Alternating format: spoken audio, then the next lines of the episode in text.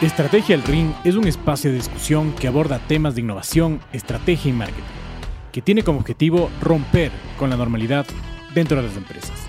Presentado por Guillermo Verduga y Diego Ignacio Montenegro. Buenos días, buenas tardes, buenas noches. Bienvenidos una vez más a Estrategia al Ring. Me acompaña Diego Montenegro, un especialista en estrategia con quien vamos a ir topando temas relevantes al respecto y nos, nos vamos a a meter en el ring, justamente a discutir sobre estrategia. Un poco eh, para recordar lo que vimos en el episodio pasado, ¿no es cierto? Empezamos hablando sobre qué es estrategia. Eh, tenemos que topar también eh, cuál es la diferenciación con planeación estratégica, lo vimos un poco por encima. Hablamos sobre todo sobre la cara, la, la primera cara de la moneda y todo el mundo se quedó en suspenso sobre la segunda cara.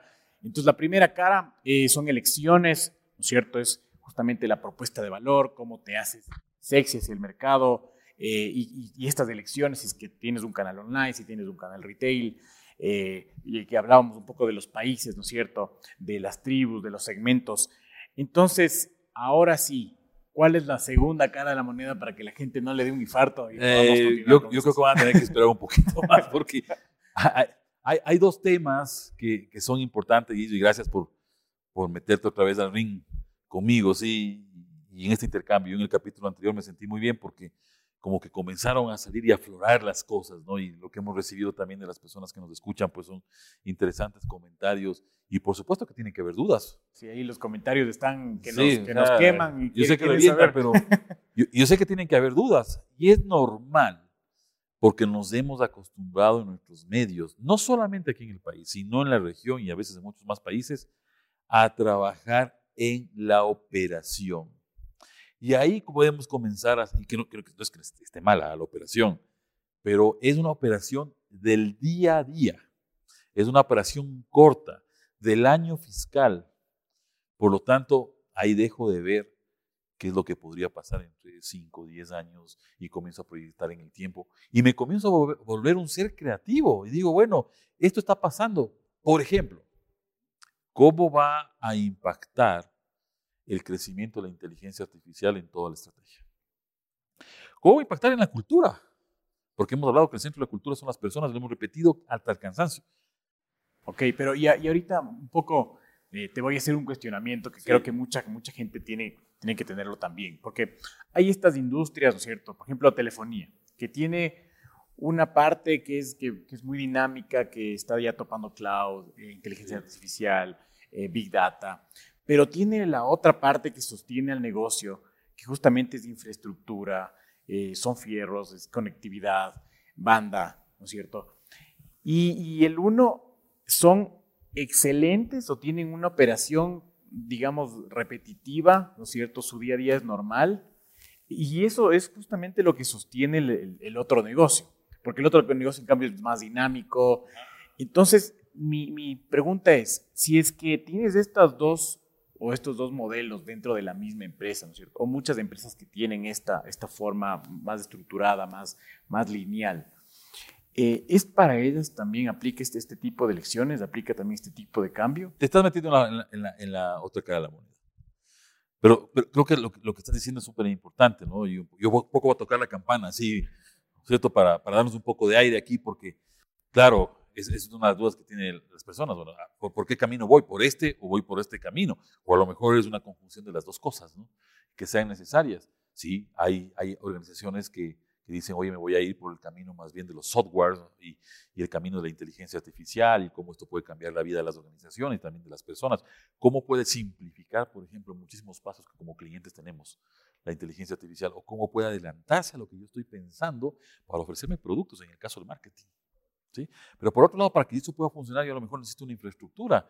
Entonces la infraestructura en la inteligencia artificial va a ser importante. Yo necesito tener cloud de inteligencia artificial, necesito tener científicos de inteligencia artificial, necesito tener gente que esté metiendo algoritmos en la inteligencia artificial, pero ese es otro round que tenemos pendiente. Y un poco para, para aterrizarlo, porque estamos aquí en una nube, pero imagínate que, que, tenemos estos negocios de siempre, o sea, restaurantes, eh, gente que por ejemplo, sastrería, ¿no es cierto? Que son negocios que se vienen manejando de la misma forma. En los últimos 200 años. Y que, y que han venido especializándose más bien, ¿no es cierto? Que tienen ya forma de, de hacerlo, de un traje ya la, cada vez mejor, ¿no es cierto? Por todo este know-how que han venido adquiriendo en este tiempo. Para ellos, que ellos también tienen que meterse en esta discusión, en esta elección de, es, es, excelente porque en nuestro mundo hay muchos micronegocios, hay negocios familiares, hay negocios que han permanecido. Yo estuve casualmente el, día de ayer visitando uno familiar muy grande, porque a veces confundimos que el, el, negocio de familia es un negocio pequeñito como la tienda de barrio que hablábamos en el capítulo anterior, y no necesariamente, veces negocios de, de, familia muy grandes como este que visité el día de ayer, y que han crecido porque han tenido esa habilidad de proyectarse dentro de este contexto y han podido olfatear y ver el futuro, si queremos verlo así. Y han hecho los pasos en el presente para alcanzar en ese futuro, adelantándose, viendo más rápido que otros. Pero volviendo al tema del negocio del restaurante, del, me, me encanta el del traje. Me, me, parece fabuloso el negocio, el, el, el, ejemplo del traje y el negocio del traje, o de, los, de, los, de las estrellas tradicionales. A ver, no significa que eh, este señor que posiblemente ha pasado la posta a su hijo, y su hijo ha pasado a la tercera, y ahora están en la cuarta generación, y han venido haciendo un traje a la medida más o menos como Kingsman, ¿no es cierto?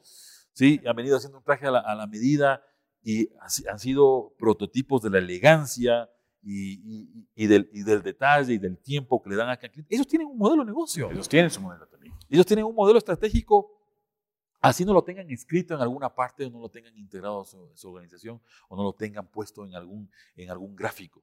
Tienen, tienen una propuesta de valor de, de experiencia, tienen un, un nicho, si quieres, o un segmento de mercado que se mueve por ciertas características como el servicio, tienen, tienen una forma de conectar la propuesta de valor con, esos, con ese nicho o con ese segmento de clientes a través de servicio personalizado. Y lo hacen a través de una tienda porque tienen que medirte, tienen que probarte. Y tienen... Entonces, son que, que, es mucho más experiencial, ¿no? Claro, porque el coste valor tú tienes, tú tienes que y eso, y eso valora a muchos clientes. Y, y, y, por eso pagas y pagas a lo mejor muy bien, que es el ingreso, ¿no es cierto? Que después veremos esto. Pero, pero tienen un modelo. Tienen, un modelo de negocio. Ahora, la pregunta es, nuevamente, regresando unos ramos atrás, la pregunta es, ¿te quieres quedar así toda la vida? Entonces, la, si la respuesta es sí, porque no, esto se ha pasado de generación en generación y solamente una persona tiene el conocimiento, entonces tú sabes que tienes un horizonte de crecimiento limitado. Que sabes que vas a vender 30 trajes al mes y esos 30 trajes vas a cobrar mil dólares al mes y que esos mil dólares te vas a quedar con 200 tú. Y esos son, no sé, 6 mil dólares al mes. ¿Sí? Que, va, que vas a tener. Y, y, si esos 6 mil dólares al mes para ti son importantes para vivir y todo eso, bueno, estás ahí. Otro del negocio de la sastrería podría pensar, oye, ¿por qué no tengo más sastrerías de esto? Y a lo mejor entrenas, ahí volvemos a la cultura, todo depende de la cultura.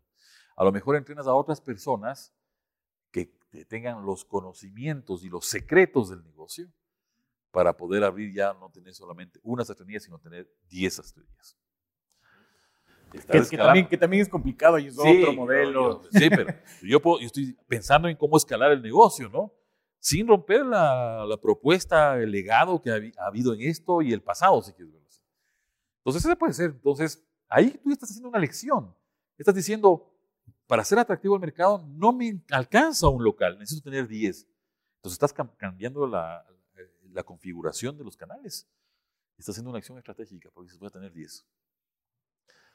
Puede venir otro y decir, ¿y por qué solamente estamos en, en, Lima o por qué solamente estamos en Santiago o en Ciudad de México? ¿Por qué no podemos estar en Londres, en París o por qué no podemos estar en Seúl o por qué no podemos estar en Tokio? Así es. Y ya empiezas a abrir el mundo. Otra configuración, otra estrategia, ¿no es cierto? Estás aumentando otro tipo de canales. Posiblemente también estás cambiando la configuración de a quién vas a atender, porque sus características van a ser distintas. La propuesta de valor sigue siendo igual, porque vas a conservar el traje a la medida, con la atención personalizada, pero resulta ser que en la configuración, para llegar al cliente, ya habrán otros elementos adicionales. Pero yo puedo escoger esto y voy a llevar la tradición del traje a la medida a otro mundo. a otras personas con otro tipo de características físicas y emocionales. Así es, muy bien. Chévere y, y, entenderlo así, ¿no? Y porque a veces justamente te, te cierras o te enfrascas y dices mi, giro de negocios así y es lo, un poco lo que tú dices y es muy importante el legado. Sí. Este, este justamente es el diferencial, porque tú dices, puedo ir a comprarme un traje de cualquier marca, ¿no es cierto? Que es un poco masivo, o puedo tener algo a la medida especial como, como yo lo quiero, ¿no es cierto? Es mi propuesta de valor. Esa es tu propuesta de valor, así es. Entonces, esta elección que hace me parece justamente crucial eh, para lo que tú dices, escalar el negocio hacia dónde, hacia dónde quiero llevarlo. Quiero quedarme aquí, quiero llevarlo fuera sin fronteras, quiero, quiero hacer que tener más tiendas, ¿no es cierto? Un poco todas esas elecciones que, que vamos a tomar. Sí, y ahí es cuando, disculpa, ahí es cuando nos metemos, otra vez la campana, ahí es cuando nos metemos un poco al asunto de la transformación. ¿Qué es la diferencia entre lo uno y lo otro? Pueden haber insights personales, ahí está el tema cultura y estamos las personas que me impiden hacer un cambio. Entonces yo digo, a ver, estoy en mi zona de confort, domino mi zona geográfica, mis clientes ya me conocen, ¿por qué tengo que hacer esto? Entonces, generalmente las generaciones que vienen después dicen al papá o al abuelo, le dicen, oye, ¿por qué no tenemos cinco locales? Dicen, no, porque perderíamos la personalización. Entonces, claro, y entre y el hijo le dice a lo mejor, no perderíamos papá porque lo que tendríamos que hacer es entrenar a un grupo de personas para que exactamente, iba a decir, no, porque no son de la familia. Nosotros entendemos esto porque somos de una tradición de sastres. Y ahí comienzan los titubeos, eh, las dudas. Eh, el peor enemigo de la transformación es no asumir riesgos y sobre todo el miedo. Hay que tener temor porque digo, bueno, aquí viene otra escala, hay otra escala de inversiones, hay otra escala de logística, hay otra escala de personas, por supuesto. Eh, pero yo tengo que asumir ese riesgo y o me paralizo por el miedo, debo, puedo tener temor, ¿no? Es más o menos cuando subes al pues, o sea, si ves al tipo de 1,85 m de estatura, ¿no cierto?, y 200 libras de peso, y tú eres más chiquito, más te va a dar miedo, pues, en, el ring. Por eso hay las categorías. Me, van a sonar. sí, me van a pegar, ¿no es cierto? Pero yo tengo que asumir ese riesgo, ¿no? Entonces la gente dice, ¿qué pasaría si? Famoso what if de los, de los gringos, ¿no? ¿Qué pasaría, qué pasaría si eh, esto y nos va mal? ¿Qué pasaría si te va bien? Pero, pero normalmente tenemos esta eh, mentalidad negativa, ¿no? O, sea, o, este miedo, y, es un poco lo que, lo que he visto en, en, algunas empresas familiares. O sea, que dicen, mira, ya domino esto, eh, sé cuál es mi giro de negocio, entiendo a mis clientes, entonces, ¿por qué tengo que moverme? la respuesta está en el por qué. En la palabra que tú acabas de decir. Si, si mi propósito, incluso personal, organizacional del grupo de personas que están en la organización eh, es simplemente tener este local con este mundo conocido, está bien. Y ganar, ¿no es cierto?, tener un resultado de 6 mil dólares al mes, está bien. Es como el de la tienda que habíamos puesto en el capítulo anterior. Pero si, si esto puede impactar en la vida, y eso es lo que a veces no entendemos, que nosotros como organizaciones y como personas impactamos en la vida de otros porque somos seres sociales, estamos metidos en un contexto y en un mundo. Entonces hay obligación de llevarle el traje tan especial al mundo. Pero para esto hay que librarse de un montón de paradigmas, el hecho de que uno a veces cree que es único y que en este mundo, ¿no es cierto?, no, nadie puede compararse con su nivel de servicios o sus capacidades técnicas y hay un montón de gente que lo puede hacer. Y la diferencia está en la velocidad. ¿Qué pasa si yo no lo hago, lo hace otro? Así es, y, desaparezco.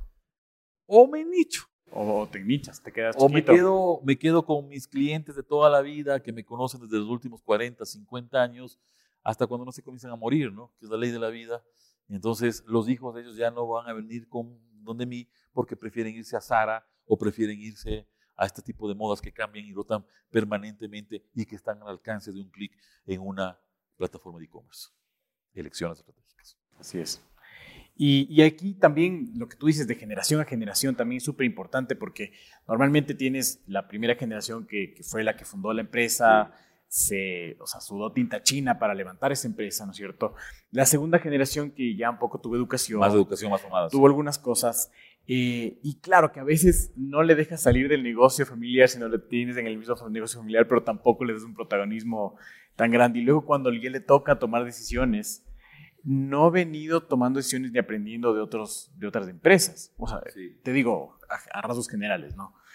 Eh, y por eso es la oportunidad justamente de ir a aprender de otras, de otras empresas, de tener esta, estas alianzas estas, justamente con otras empresas, eh, para, para justamente ver hacia el, hacia el futuro y, cuestionarte si las cosas que estás haciendo son Volvemos al propósito, volvemos al propósito. Esto es más bueno como untarse un poco de vaselina así en la cara cuando entres al ring para que resbalen los golpes. La primera generación eh, en las compañías es una, generación muy sacrificada, con pocos recursos, pero el mercado también era distinto. Posiblemente sacabas algo con algo de creatividad y con algo de innovación. Era visto como único, porque acuérdate que hace, hace 30, 40, 50 años existían solamente dos marcas de autos, o existían solamente dos marcas de pasta de dientes, o existían solamente dos marcas de rollos fotográficos. Estoy metiendo en mi generación, que es la X, ¿no? Así crecimos, ¿no? Y había, a veces había solamente una marca de pantalón, que era Levi's, por ejemplo, y Colinos o Colgate. Estamos poniendo marcas aquí, pero creo que es importante ser el ejemplo, ¿no? No creo que esas marcas se vayan a resentir con nosotros por decir esto. Por eso digo, hay que ponerse un poco de, de, vaselina. Ahora Coca-Cola, ahora Pepsi, y ahora el mundo es distinto. Entonces, ¿a qué voy con esto? Y regreso al asunto de la primera generación. La primera generación muy esforzada, había muy pocos recursos en el mundo, había muy poco entendimiento técnico de esto, el marketing recién estaba comenzando, eh, la publicidad a lo mejor tenía un poco más de, de camino ya, pero era muy básico, digamos, esto. Y esa generación esforzada la sacó adelante. Luego comenzó el mercado a complicarse, más competencia, más marcas, llega la segunda generación que posiblemente estudió mejor y quiere hacer crecer pero está la respuesta en la cultura. Entonces, si, si, la primera generación que todavía está activa dice, no, así nos ha ido bien, y así estamos bien, y, lo que hemos hecho es lo que tenemos que hacer, entonces la segunda generación se echa un poco para atrás y dice, bueno, entonces, ¿para qué? Y es lo que te dicen. Aquí se viene haciendo las cosas así. Sí, sí, sí. Así se ha hecho así toda la vida. ¿Por qué? Porque sí. Porque sí. Entonces, eh, yo creo que en determinado momento uno, uno dice, bueno, ¿para qué estoy aquí en la empresa familiar? Y hay muchos hijos de familias que van a otras empresas o arman sus propios negocios con la visión de crecimiento. La visión de crecimiento que es tan importante. Entonces, todo depende de cuál es el propósito y cuál es la cultura familiar. Un poco para ejemplificarte esto, yo hablaba con una empresa familiar hace algún tiempo y le decía, oye, hay muchas posibilidades, muchas elecciones estratégicas que puedes tomar que pueden beneficiar el crecimiento de la compañía, que hay que verlo, el crecimiento de la compañía, que no solamente el resultado financiero, sino cómo yo a favorecer a esas personas que están trabajando conmigo. Y al cliente y a la sociedad. Nosotros tenemos una responsabilidad social con esos clientes, darles algo mejor, mejorarles la calidad de vida. Y le decía a esta familia, ¿por qué no cambias esto y ves estas elecciones estratégicas? Y me decían, no, porque el abuelo que fue el que fundó la organización no pensaba así. Entonces yo le decía, ve, respetamos mucho al abuelo, le queremos mucho al abuelo, eh, pero el abuelo vivió en otra realidad. Y las, y las organizaciones que fueron, o sea, que tenían un objetivo antes, ¿cierto? Que fueron desarrollados por un objetivo, quizás ahora ya no tienen el mismo objetivo, no persiguen lo mismo. Y es que el contexto cambió. Y es que el contexto cambió. Las circunstancias, hábitos generacionales, emociones, creencias son totalmente distintas entre millennials, centennials y X actualmente de lo que eran entre baby boomers tradicionales y X hace 30, 40 años. Entonces, esto, esto es distinto. Entonces, por eso decíamos en el capítulo anterior también que hay que aprender a leer el contexto y que hay que adelantarse a ese contexto porque el cliente no piensa lo impensable. Y ahora sí, si quieres, vamos a la segunda cara. y ahora sí, después de esa introducción, veamos. creo que esta introducción era importante, pero ¿se acuerdan ustedes que, que, teníamos esta moneda de 50 centavos que tengo en la mano para los que nos están escuchando y para los que nos están viendo, pues conocemos perfectamente una moneda de 50 centavos de los Estados Unidos de Norteamérica. Entonces, en la cara, que es la atractividad, el ser sexy, el ser potente, el mercado. todas estas elecciones, decisiones, supuestos que yo, que yo tomo en la organización con miras de ser potente y atractivo en el mercado, son la cara, donde está, en este caso, John Kennedy. Y en la, es la misma moneda, es la misma moneda. Pero al revés de la moneda está el sello, el escudo de los Estados Unidos. Sí, que puede ser el escudo de cualquiera de nuestros países, ¿no?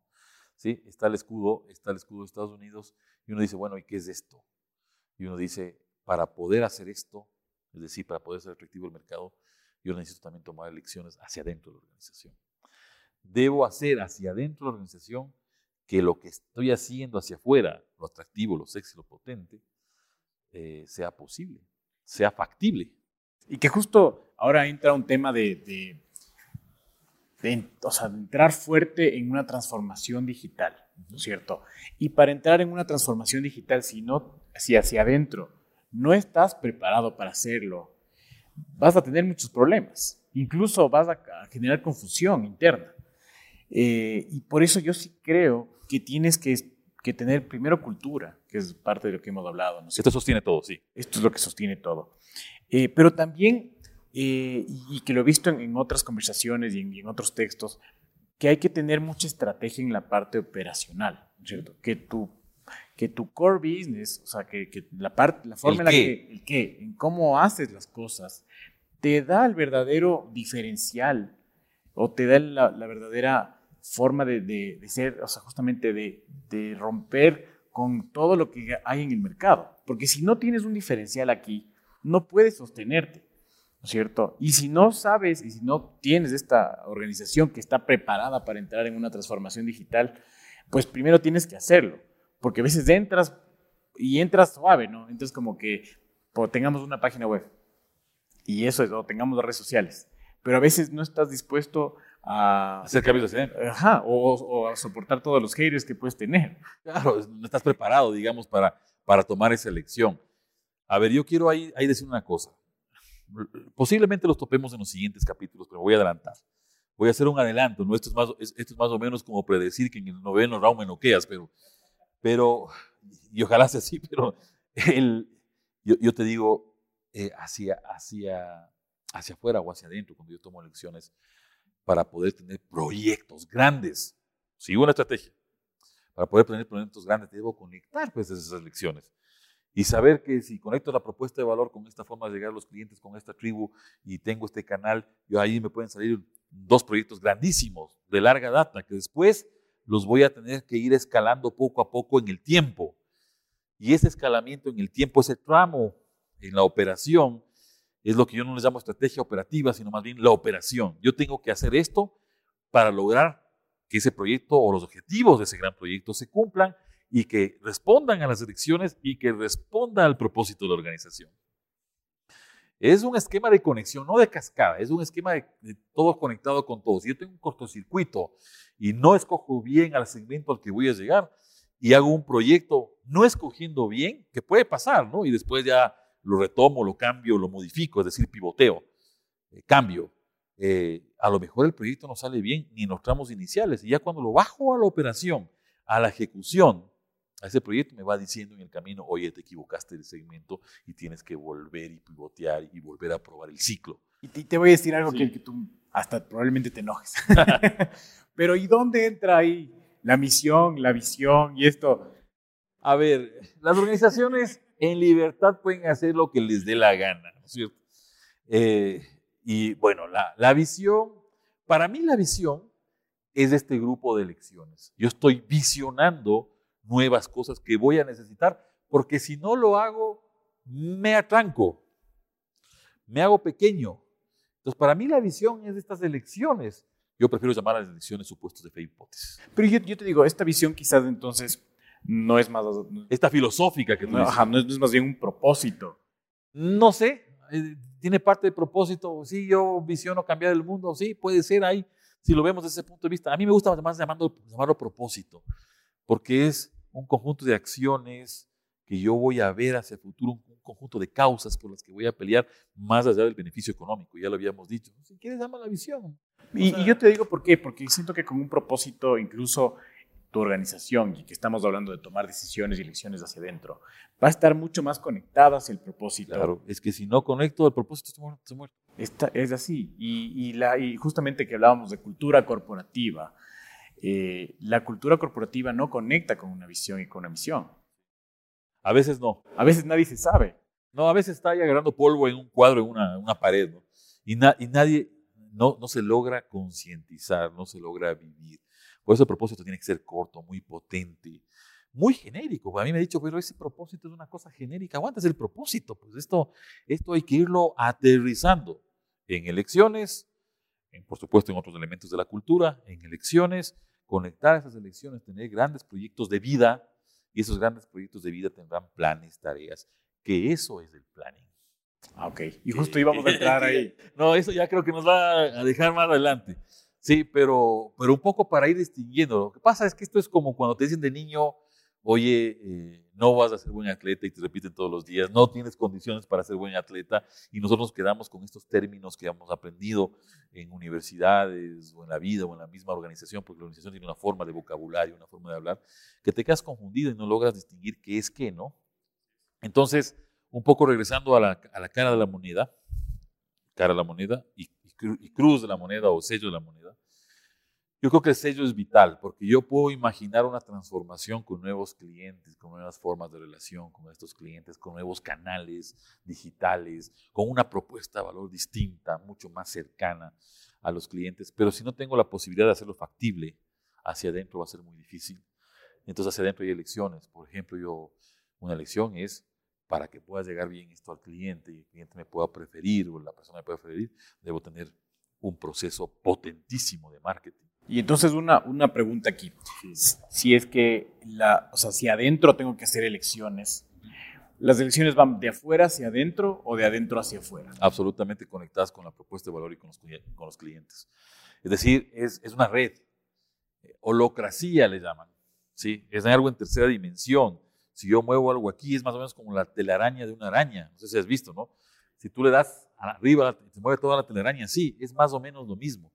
Por eso es que cuando hay cortocircuitos yo tengo que pivotar rápido o darme cuenta porque afectan a todo el, conjunto de elecciones y a todo el conjunto de la estrategia, si lo queremos ver así. Entonces, eh, por ejemplo, si yo decido cambiar el mercado e irme a otros segmentos de mercado, necesito fortalecer el marketing. Esa es una elección hacia adentro. Es una actividad clave. Yo necesito fortalecer el marketing y posiblemente tendré que cambiar mi canal de marketing, tendré que dejar los medios tradicionales o hacer un mix con los medios digitales, qué sé yo. Son un grupo de elecciones. Eso es hacia adentro. Yo tendré que mejorar mis procesos. No es optimizar solamente, es innovar mis procesos. Porque los procesos que yo tenía antes estaban hechos para un tipo de mercado, para un tipo de clientes y para una propuesta de valor. Ahora tendré que cambiar muchos procesos. Tendré que innovar procesos. Es otra cosa interna.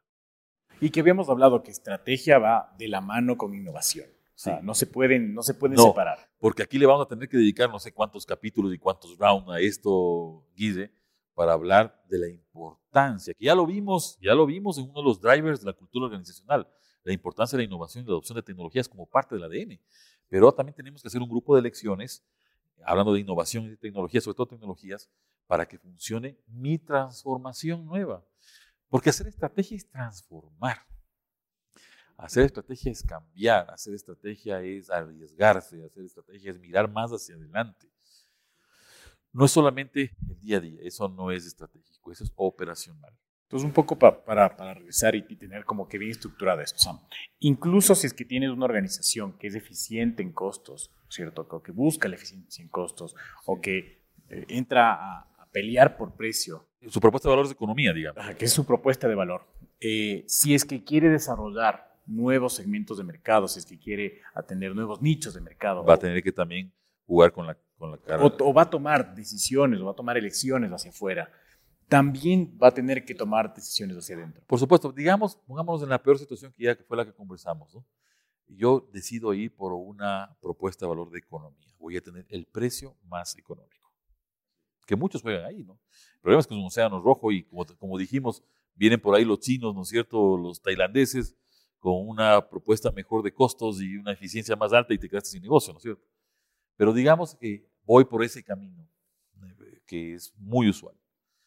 Y yo digo, bueno, tengo que tener el precio más bajo porque así yo logro equilibrar el margen con el volumen. Voy a llegar, y aquí ya no será una tribu, aquí será un mercado masivo, digamos, en la elección de a quién voy a llegar, qué cliente voy a tener.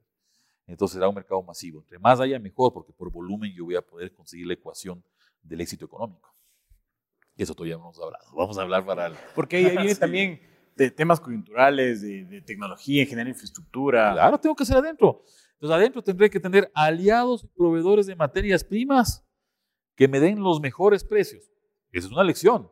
Yo tendré que ir a buscar dónde están los de la calidad mínima que necesito, pero que me dan y tendré que comprarles grandes volúmenes para que me den peso. Elección. Elección y justo, justo Porter dice, tu diferenciación está en la cadena de valor. vamos a dejar a Porter sí, lado, que se quede en, en, el ring, ¿no es cierto? Sí, él, él, habla de dos estrategias genéricas para hablar con Porter, ¿no es cierto? Diferenciación y costos. Pero acá estamos hablando de un montón de cosas más. Entonces yo digo, a ver, quiero economía, perfecto. Necesito un proveedor de bajo, de bajo precio. Necesito que mis procesos estén absolutamente controlados y posiblemente con inteligencia artificial y con tecnología para ahorrar y que no haya ningún tipo de desperdicio, ningún tipo de pérdida de tiempo, que haya control absolutamente de la planta de fabricación, que es otra elección estratégica en caso de que yo haga productos. ¿sí? Y tendrá que, tendré que tratar de automatizar esto, va a requerir una inversión. Fíjate, no es que no, es, no hay una inversión, va a requerir una inversión, esa es otra elección estratégica en el tema de recursos, va a requerir una inversión al inicio para yo poder automatizar esto, poder hacerlo mucho más eficiente o va a ser muy intensiva en personas y a lo mejor estas personas ya no me importa mucho tratarles bien, ¿sí? sino simplemente son unas manos que están en una fábrica, pero voy a ser muy intensivo en personas o a lo mejor las dos cosas. La intención ahí es conseguir la propuesta de valor de economía para llegar a este mercado masivo. Ser factible internamente para poder ser atractivo por precio. Correcto. O por conveniencia, si lo quieres ver así, por precio. Pero tengo que hacer elecciones también hacia adentro. Esa es una forma de actuación, es un modelo. Pensemos en las aerolíneas de bajo costo. ¿no? Las aerolíneas de bajo costo tratan de, de, tener todo controlado en sus procesos y todo tiene automatizado. Todo lo haces a través de una app. No hay oficinas, no hay personas, llegas y te ponen, pese la maleta usted mismo ahí, ¿no? Y si quieres llevar una maleta esta te cobran y todo eso. Se cobran todo. Se cobran todo porque esa es tu estrategia. Si tú quieres viajar con cepillo de dientes en la mano, te cuesta 50 dólares. Porque te voy a dar la mejor tarifa, la más barata, pero todo el control alrededor es difícil. O sea, hacer precio no es bajar precio, hacer precio también es hacer estrategia. Y que ellos ya no, no solo empiezan a, a, competir en el segmento de las aerolíneas, ¿no es cierto?, que es topado de los de low cost, sí. sino que también empiezan a ser sustitutos de otros productos, como por ejemplo el tren o el, O el mismo en vehículo, ajá, por ese, por ese, eh, tem- por ese monto de precio. Y que, como tú bien dices, tienen que ser muy eficientes para lograr Claro, llegar a, a ofertar un, un producto con un precio bajo sin descuidar su rentabilidad. Lo que te quiero decir es que la estrategia de precio o economía no va sola. No es solamente el precio el que ve el cliente. Estas, estas organizaciones que son fabulosas, de low cost tienen una estrategia que no te imaginas detrás. Eh, han metido tecnología, pero también tienen servicio. Pero tienen servicio para este segmento de clientes que saben que maneja el app tremendamente fuerte y ahí haces tu check-in, tu check-out, todo haces ahí, ¿no? Maleta extra, todo lo haces y lo haces muy rápido. Y te dicen, oye, como viajas con poco equipaje, supuestamente, ¿no es cierto? A no ser que pagues una maleta extra. eh, y vamos a hacer tramos cortos, eh, son generalmente aerolíneas regionales de viajes de dos, tres horas, no máximo esto. No vas a comer nada, pero tú sabes que no vas a comer nada. Pero tienes la tarifa más baja. Pero también tienes la posibilidad de llegar al aeropuerto media hora antes y subirte al avión. Eso también hay servicio, pues, incluido. Pero ¿por qué logras media hora antes? Porque tienes absolutamente hacia adentro, tienes controlado todo el proceso y tienes automatizado y puedes poner un avión en pista y hacerle volar en media hora. Pues. Entonces, la estrategia de precio no va sola. Tiene un montón de elecciones también hacia afuera para ser atractivo y hacia adentro que tengo, que tengo, que controlar y que tengo que conectar.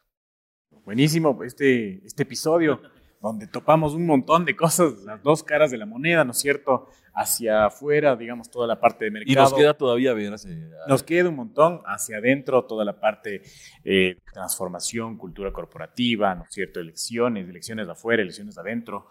Y, y que con esto lo ideal es justamente ser diferencial, ser competitivo, encontrar eh, el nicho, encontrar el segmento, encontrar el volumen, encontrar la forma de hacerlo.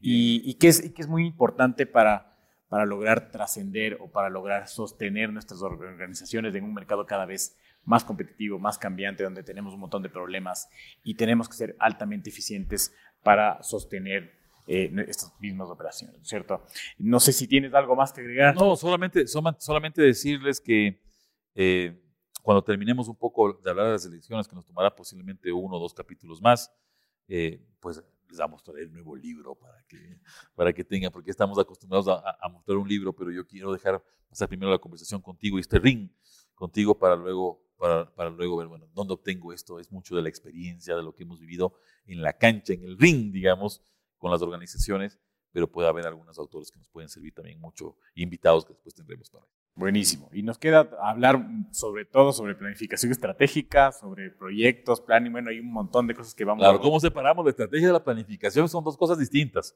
Eso lo veremos pues. Entonces les agradezco, que estén muy bien, un excelente día. Muchas gracias.